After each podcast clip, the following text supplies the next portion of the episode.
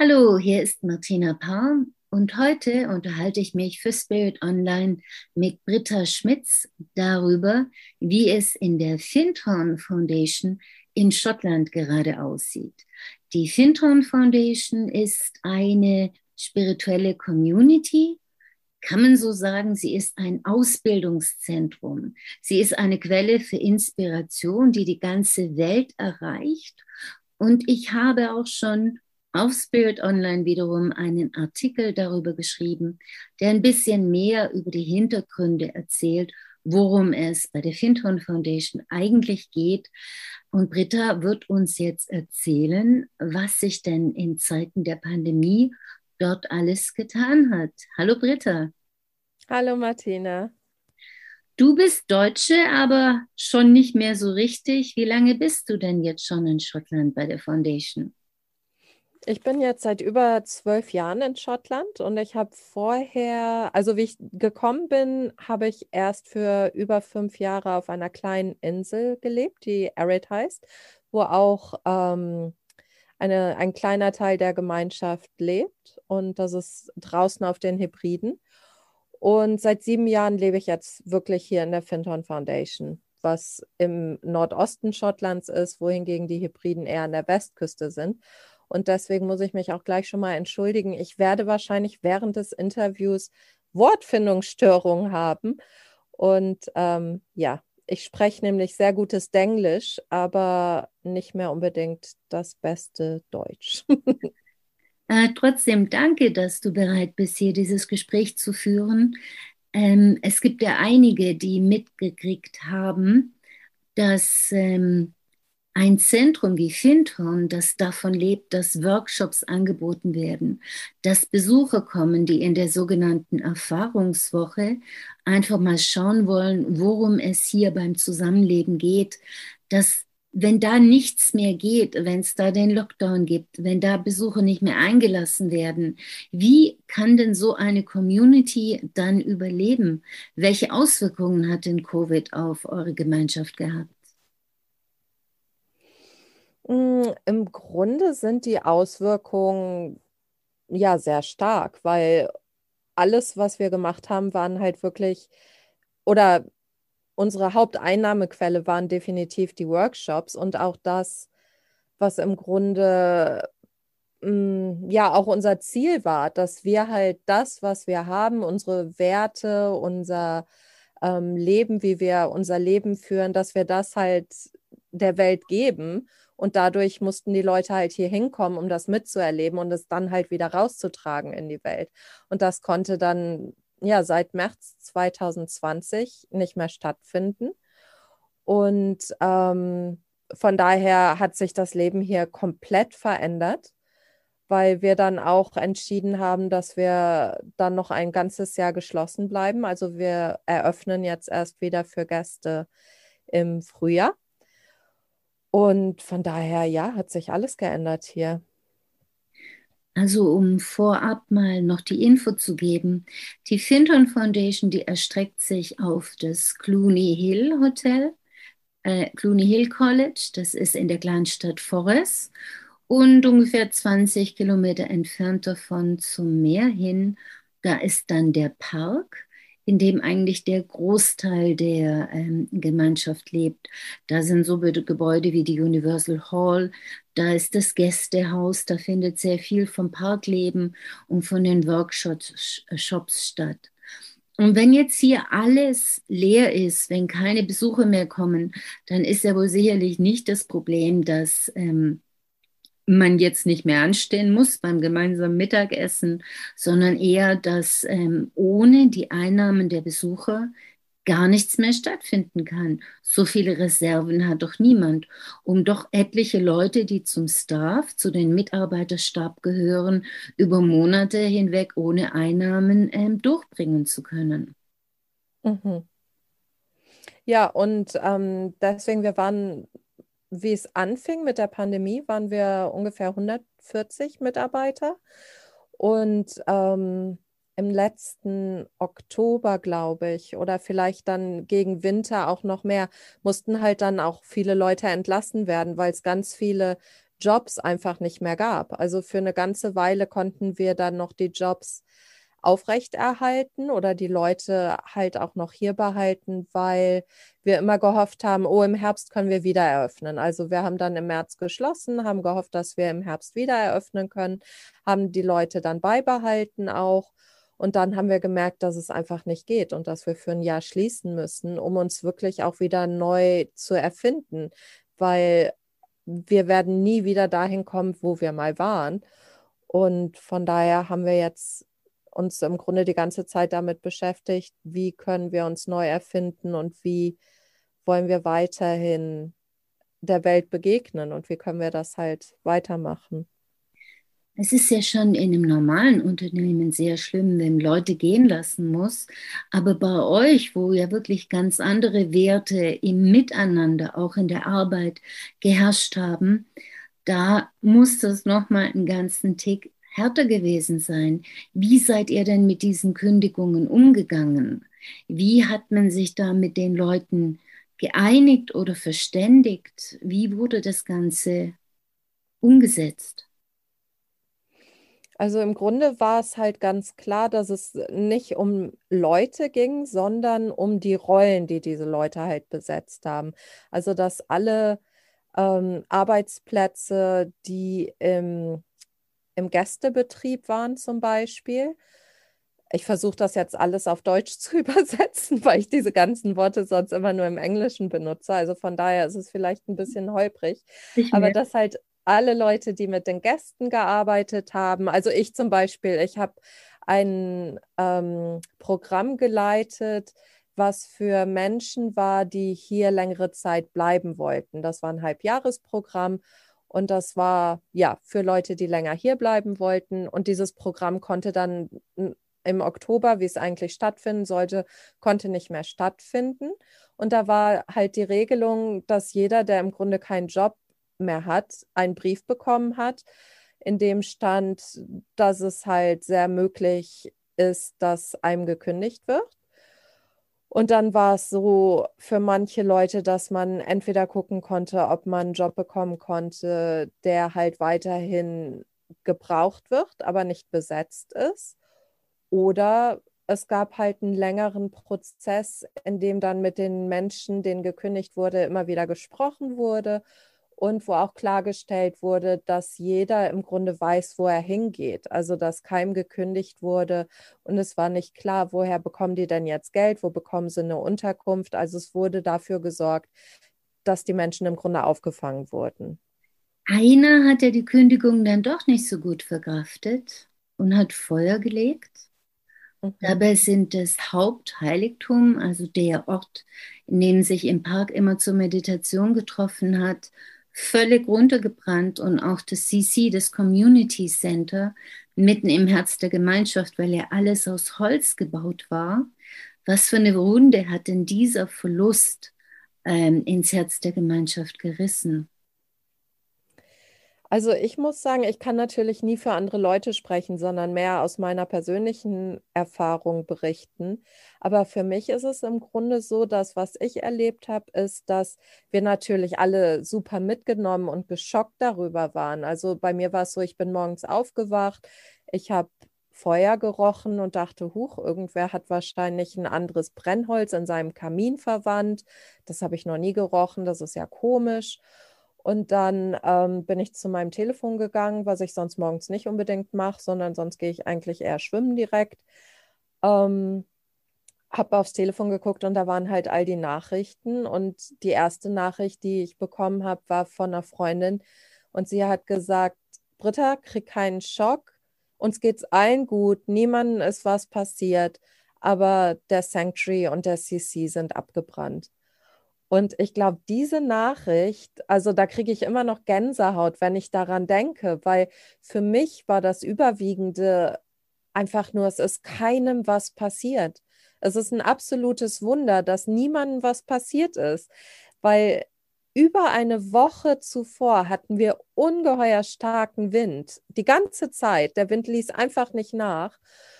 Und in dieser Nacht war es wohl so, dass der Wind, sobald das Feuer sichtbar war für Leute, also meine Freunde, von denen ich gesprochen habe, die haben gesagt, ich weiß nicht, um zwei Uhr morgens oder so, wurde bei ihnen an die Tür geklopft und gesagt, ihr müsst hier sofort raus, der CC und der Sanctuary stehen in Flammen und die wohnen nur ein paar hundert Meter davon entfernt.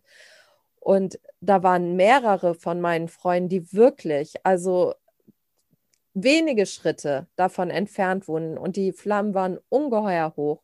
Und die haben halt alle gesagt, dass sobald sie die Flammen gesehen haben, hat der Wind nachgelassen. Und hätte es noch weiter gewindet, dann wäre da alles weg gewesen. Die ganzen Häuser, wo meine Freunde drin gewohnt haben und, und hätte es keiner gemeldet. Es hätte wirklich ganz schlimm sein können. Von daher kann ich einfach immer nur sagen, ich bin so froh, dass niemandem was passiert ist, dass nicht mehr Schaden angerichtet wurde und dass wirklich im Grunde nur diese beiden Gebäude abgebrannt sind, dass Nachbargebäude leicht beschädigt wurden oder schwerer beschädigt wurden und dann auch weggenommen wurden, aber dass halt im Grunde so wenig passiert ist. Also ja, da muss ich immer noch sagen, dass das das ist, was bei mir am meisten vorhält. Und auch wie wir uns am nächsten Morgen dann alle getroffen haben, und zu den Plätzen hingegangen sind, war die Stimmung eigentlich wirklich eher so, es war eine Trauer da natürlich und es war ein Schock. Aber die meisten haben gesagt, sehr schnell, und ich habe das auch so empfunden, dass es halt Gebäude waren. Es war nur die äußere Form, die Energie zu halten und uns einen Raum zu geben, in dem wir uns treffen können, um die Dinge zu tun, die wir gemeinsam tun möchten. Also im Sanctuary gemeinsam meditieren und im Community Center zusammenkommen und feiern und, und was auch immer in diesen Plätzen geschehen ist, aber dass es sich wirklich so anfühlt, diese beiden Energien sind immer noch da und wir können denen halt wieder einen Raum schaffen, in dem wir uns dann auch treffen können. Und jetzt ähm, ist es halt schon so, dass die Räume erstmal für eine ähm, Übergangsphase geschaffen wurden dass halt alles abgetragen wurde und weggeräumt wurde. Und da, wo der Sanctuary war, gibt es jetzt ähm, eine Stelle mit Baumstämmen, wo Leute sich drauf setzen können und auch eine Kerze in der Mitte. Und da, wo das Community Center war, gibt es jetzt einen Garten, sodass wir uns da auch treffen können wieder im Sommer. Also um die Energien halt einfach beizubehalten und dann abzuwarten und gemeinsam zu schauen, was möchten wir denn jetzt gemeinsam kreieren? Wie soll es aussehen? Wie wollen wir es gemeinsam gestalten? Habt ihr Deutungsmöglichkeiten für dieses Feuer auf einem tieferen Level gefunden? Also ich denke, dass vielleicht jeder persönlich dafür eine Deutungsmöglichkeit hat, hat, aber ich denke, dass im Grunde ist es so, dass sich hier alles abspielt, genauso wie es sich in der Welt auch abspielt. Hier gibt es Unglücke, hier gibt es Menschen, die Dinge tun, die einem unerklärlich erscheinen. Und ich glaube, bei uns geht es vielen darum, wie wir damit umgehen. Und zwar, ja, dass, dass wir sehen, dass das passiert ist und dass das schlimm ist und dass das nicht okay ist. Aber wie wollen wir jetzt weitermachen? Die Finton Foundation, die ist ja ein riesiges Netzwerk, das sich über die ganze Welt erstreckt. Also diese, diese Samen, diese Ideen und Inspirationen sind ja von dort wirklich überall hingetragen worden. Trägt euch denn jetzt dieses Netzwerk? Bekommt ihr Unterstützung also wir haben von den vielen Menschen, die über die Welt verteilt sind und auch hier gewohnt haben, gelebt haben oder nur als Gäste hier waren, viele Spenden erhalten. Und ähm, ich merke aber auch diesen persönlichen Kontakt. Also es gibt jetzt eine Gruppe, das heißt ähm, Fintorn Extended Members Council. Es ist im Grunde eine Gruppe von Leuten, die früher hier mal Mitglieder waren in der Gemeinschaft. Und die treffen sich jetzt, ich weiß nicht genau, wann es angefangen hat, aber definitiv ähm, in der Zeit, wo Covid für uns relevant wurde. Und seitdem treffen die sich einmal im Monat auf Zoom und die sind auf der ganzen Welt. Und da ist ganz, ganz viel Unterstützung und ganz viel Interesse. Ähm, einer, John Talbot, der ist jetzt auch wieder hier hingezogen. Der hat damals sehr viel, er ist Ingenieur und hat damals sehr viel hier gebaut und ganz viel ist entstanden durch ihn und er ist mit seiner Familie wieder hier hingezogen in eins der Barrelhäuser, das ihm gehört, diese Whisky-Fässer-Häuser. Ich weiß nicht, wie man das auf Deutsch sagt. Und er ist wieder zurückgezogen in sein Haus mit seinem Sohn und seiner Frau und möchte uns beim Neuaufbau helfen und ähm, stellt seine Zeit und seine Expertise freiwillig zur Verfügung, um uns da zu helfen. Und es gibt mehrere Menschen, die halt wirklich ganz äh, grandiose Fähigkeiten haben und vor Jahren hier gelebt haben, die jetzt wieder hierher kommen und uns beim Wiederaufbau helfen wollen. Was, ja, also eine unglaubliche Unterstützung habe ich persönlich da empfunden. Warum kommt diese Unterstützung? Was bedeutet diesen Menschen Findung? Das ist natürlich schwer zu sagen, weil also eine Sache, die wir versuchen hier zu machen, sind Ich-Botschaften zu senden und immer aus unserer eigenen erlebten Erfahrung zu sprechen. Und von daher kann ich natürlich nicht sagen, was es jedem Menschen. Vielleicht umgekehrt, Britta. Was gibt Finton der Welt? Hm. Ich, ich versuche es zu erklären. Also was ich halt sehe in anderen Menschen und auch in mir selber, ist, dass es so zu sein scheint, dass es hier etwas gibt, was die Leute anzieht. Und ich denke, dass das für jeden sich unterschiedlich äußern kann. Also viele Leute, die hier hinkommen, sind an der Spiritualität interessiert. Es gibt viele, die sind am Gemeinschaftsleben interessiert.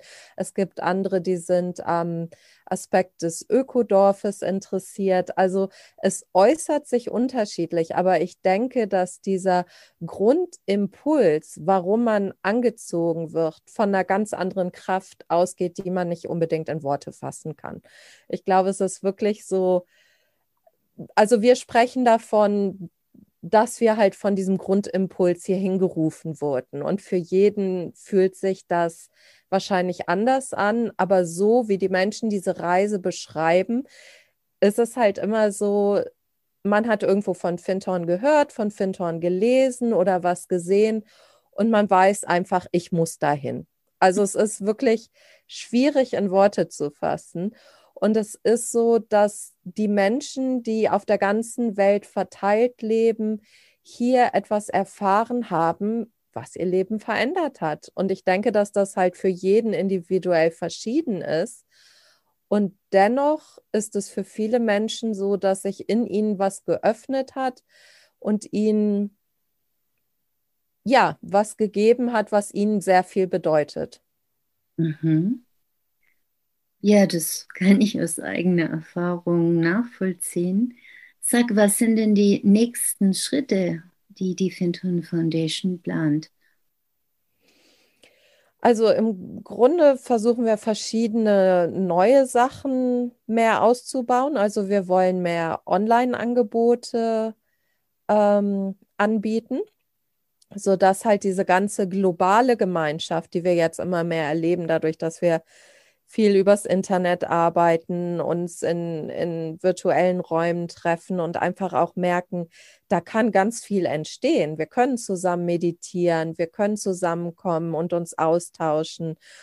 Und dass das uns nochmal ganz andere Möglichkeiten bietet, halt in der ganzen Welt tätig zu sein, ohne dass die Menschen hier hinkommen müssen. Also wollen wir das ausbauen. Und wir haben jetzt auch mehrere lokale Partnerschaften angestrebt und auch ähm, schon Kurse gegeben, zum Beispiel für Menschen, die jetzt, ich bin mir nicht genau sicher, ich glaube, die ein halbes Jahr arbeitslos waren. Den haben wir in einer Zusammenarbeit mit einem College hier, haben wir einen Kurs gegeben in Garten, wo die Menschen dann verschiedene Fähigkeiten in der Gärtnerei gelernt haben und damit sich dann im Grunde auch wieder einen neuen Job suchen können. Also lokale Partnerschaften ist ein anderes Standbein. Und dann wollen wir wieder, also Clooney Hill College, von dem du eben gesprochen hast, wo wir ja viele unserer ähm, Eingangsprogramme angeboten haben oder auch andere Workshops angeboten haben. Das wollen wir wieder eröffnen und ähm, dann auch wieder Gäste aus der Welt einladen, um ja Kurse wie die Erfahrungswoche oder andere von, von unseren Core Programs, da fehlt mir jetzt wieder das deutsche Wort, von unseren Kernprogramm wieder anbieten, genau. Da wünsche ich auf jeden Fall sehr viel Glück dabei, liebe Britta. Herzlichen Dank für das Gespräch. Ja, gerne.